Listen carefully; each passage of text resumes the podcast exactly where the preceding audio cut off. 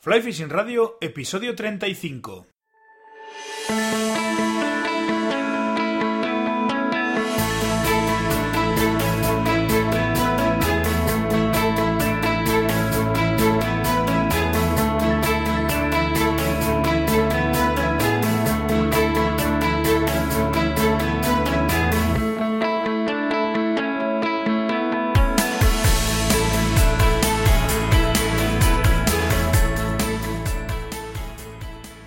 Bienvenidos a un nuevo episodio de Fly Fishing Radio, el primer podcast de pesca con mosca en español. Soy Miquel Coronado y durante la próxima media hora vamos a hablar de pesca con mosca.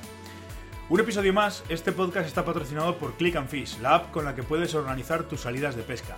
Va creciendo el número de cámaras exteriores instaladas en los mejores tramos de pesca para que podáis ir viendo las condiciones de los ríos antes de ir a pescar.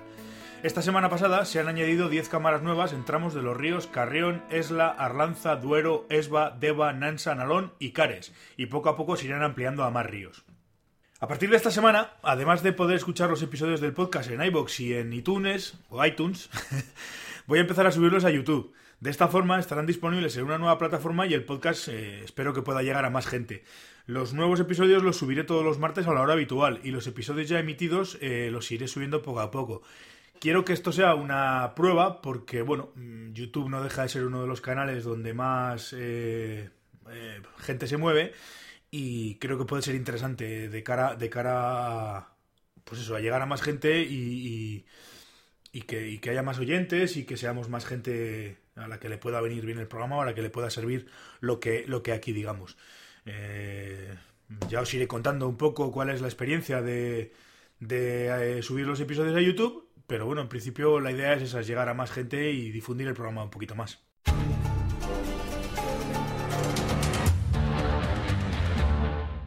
Hoy está con nosotros eh, Santos Delgado, que bueno, eh, ha editado un, un, libro que se llama 15 jornadas de pesca, que lo tengo aquí ahora mismo en la mano porque me llegó ayer y, la verdad es que es una historia bastante interesante que, nos va a contar él. Eh, ¿Qué tal, Santos? Buenos días, ¿cómo estás? Hola, buenos días, Miquel. Bien, ¿y tú qué tal? Aquí, con el libro en la mano, recién, o sea, recién llegado de, Amazon y, con unas ganas locas de, echarle un vistazo, de leerlo. Le, he ojado un poco por encima y no me ha dado tiempo a leerlo del todo, pero, pero tengo muchas ganas de, sumergirme un poco en él y en, y en lo que cuentas.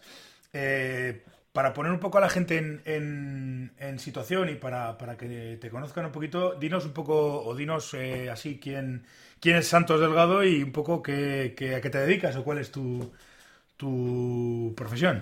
Bueno, pues eh, nada, me llamo Santos Delgado, me llaman mis amigos, mis familiares, me llaman Tito. Soy de Ávila, soy abulense, aunque, bueno, pues por motivos de trabajo, que soy profesor interino, ando de acá para allá y voy pasando por muchas provincias, sobre todo eh, Castilla-La Mancha y Castilla y León. Este año estoy trabajando en un instituto de, de, Valladolid.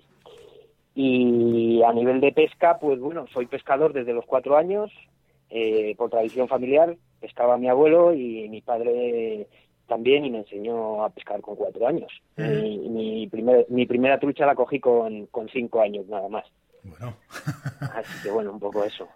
O sea que, como se suele decir, te han salido los dientes en el río. Pues sí, sí, sí.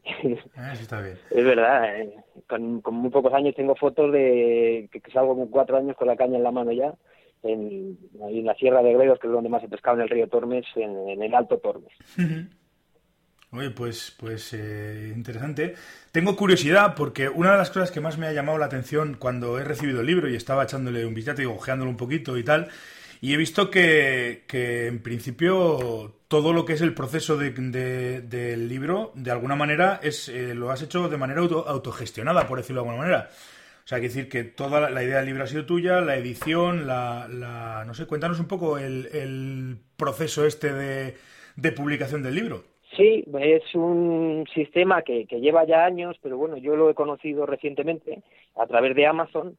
Eh, tengo un amigo que es profesor en la universidad en Canadá que había escrito un libro de esta manera mm. y, me explicó un poco todo el proceso, cómo funcionaba eh, y me pareció muy bien. Eh, se hace a través de Amazon, tienes tú que ir preparando el libro, lo maquetas, eh, realizas la portada y, luego ya cuando está el original definitivo se lo mandas a ellos para que ya se ponga a la venta. Eh, yo sí que tuve que hacer una pequeña inversión con el, con el número de ISBN, mm, porque luego, pues eso, mi intención es que también esté en algunas librerías y en algunas tiendas de pesca, y ahí sí que hice una pequeña inversión, pero es todo pues a través de Amazon y, y luego ya sale el libro a la venta para que lo quiera el que quiera. Ya. Ya, ya, curioso. La verdad es que es muy curioso. Eh, bueno, para quien no conozca o no, o no haya oído hablar del libro, estamos hablando de, de 15 jornadas de pesca, que es un diario, corrígeme si me equivoco, Santos, pero es un diario de, de pues eso, de 15 jornadas de pesca, diferentes jornadas de, de, de, experiencias tuyas, una especie como de diario de pesca o un... O un... Sí, sí, está inspirado un poco en, el libro del gran don Miguel Delibes, en Mis amigas las truchas, que es un poco el pionero en este tipo de, literatura de pesca. Luego hay otros, como, como el de Luis Quesada, por ejemplo, Ignacio Galás Ballesteros, que van en esa línea, así cuadernos de pesca que narran una serie de jornadas de salidas al campo. Eh, sí que es verdad, sí que es verdad que estos libros que acabo de citar, pues se centran más bien en, en una sola especie, en la trucha normalmente, y, que suelen ser pues de dos o tres o cuatro temporadas en concreto.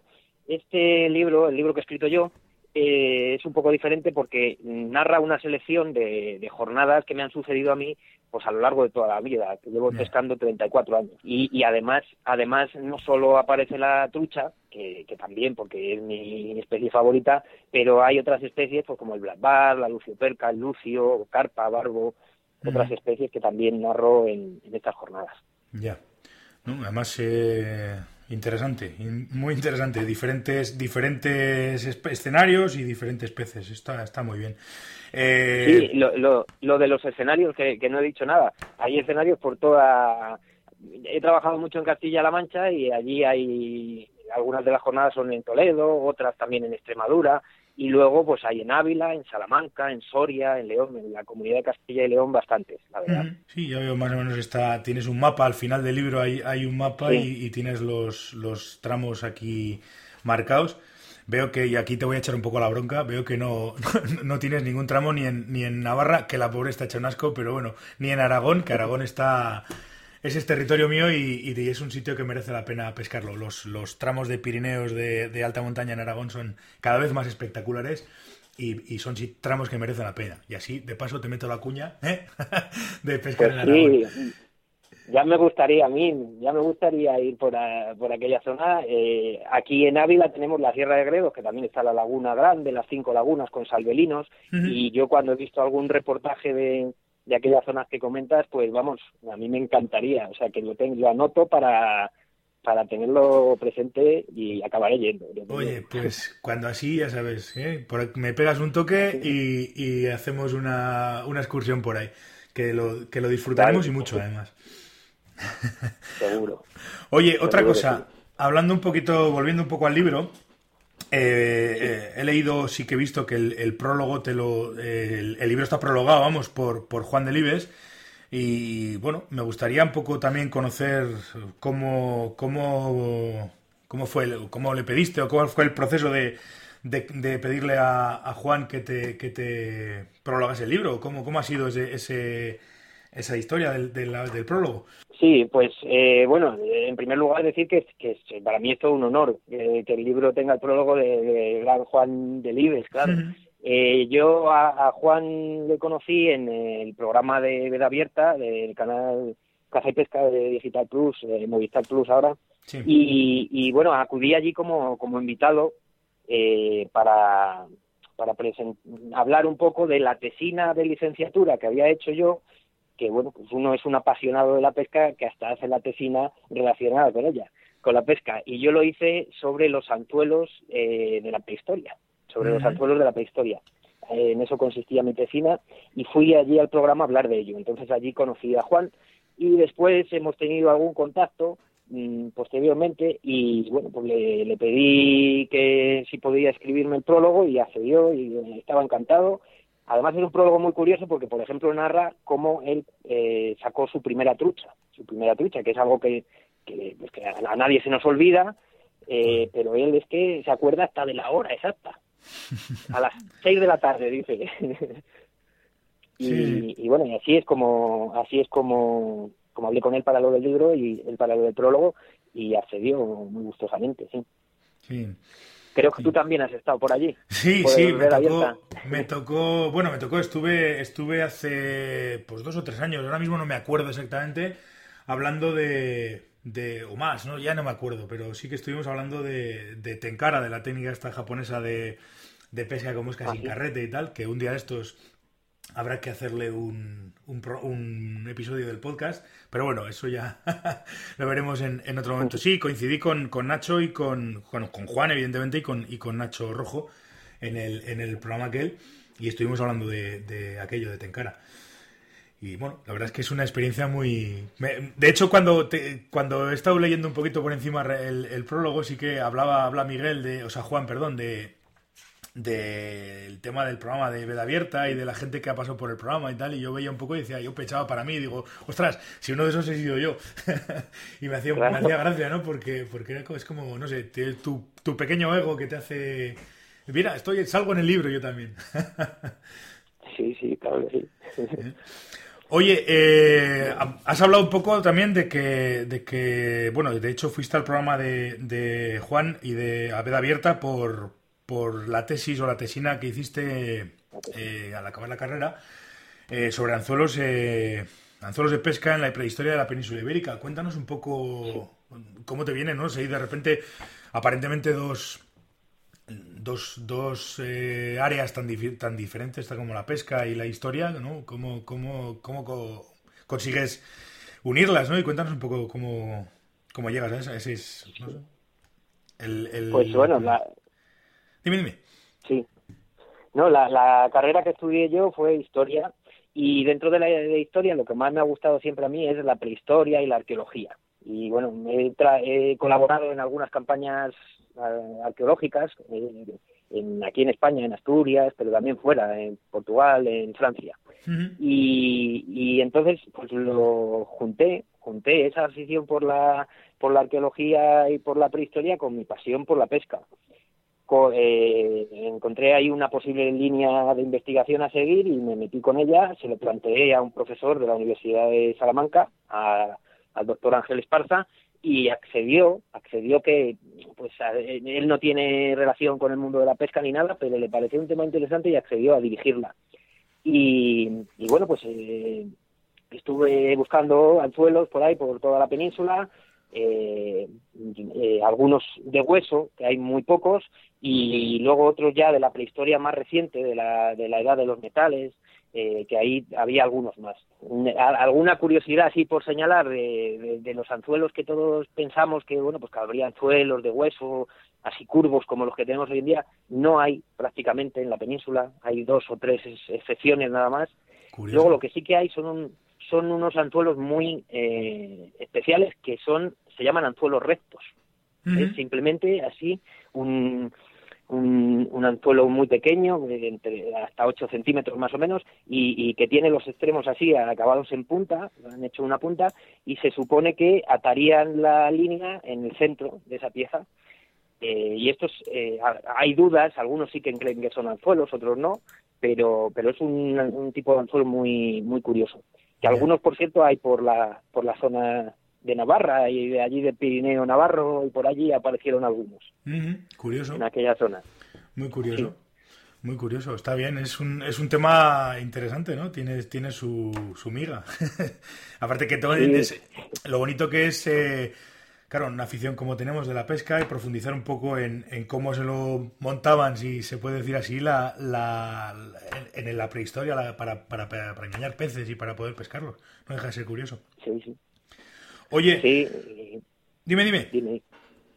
No, que, también otra de las cosas interesantes era cuando aparecen en las excavaciones los restos de, peces para saber las especies que había en aquella época y aparecen pues normalmente las vértebras de los peces y luego se, se puede saber si eran de una trucha, de un salmón y también es muy interesante eso. Ciertamente. ¿Qué te iba a decir? Volviendo un poquito a las 15 jornadas de pesca, eh, ¿te has dejado alguna, una vez acabado el libro, te has, pensado en, coño, tenía que haber metido esta, o, se me ha olvidado hablar de esta otra, o te has dejado alguna en el tintero para que haya una segunda parte, o, o algo parecido? Pues eh, sí, la verdad que después así no no di muchas vueltas a las jornadas. Fui pensando así un poco, pues cuál podría poner esta, esta otra, porque mm, son jornadas en las que suceden eh, pues anécdotas. Hay unas cuantas que suceden anécdotas, otras son un poco más personales, pues cuando coges la primera trucha, la, hmm. una primera trucha grande, pero hay otras que son anécdotas. Y, y, y yo creo que, claro, sí, tengo tengo más en el tintero, tengo más en el tintero. Estas eh, son las que elegí en ese momento y cerré un número 15 y pero sí, sí, se pueden contar más. Se pueden contar más. Bueno, oye, pues eso está bien. Y de estas 15 la la que quizás la la más especial o la que más te no te voy a decir la favorita porque al final todos tenemos, todas, me dirías todas porque todos los pescadores nos gusta, a mí por lo menos lo que me gusta es estar en el río y me, y me gustan todas por igual, pero ¿tienes alguna que sea un poco más especial que las demás o hay alguna que te... Que, que signifique algo más que las demás o alguna cosa así? Las, las personales, pues sí, para mí sí que tienen mucho significado. Cuando, cuando saqué la primera trucha, por ejemplo, es muy especial.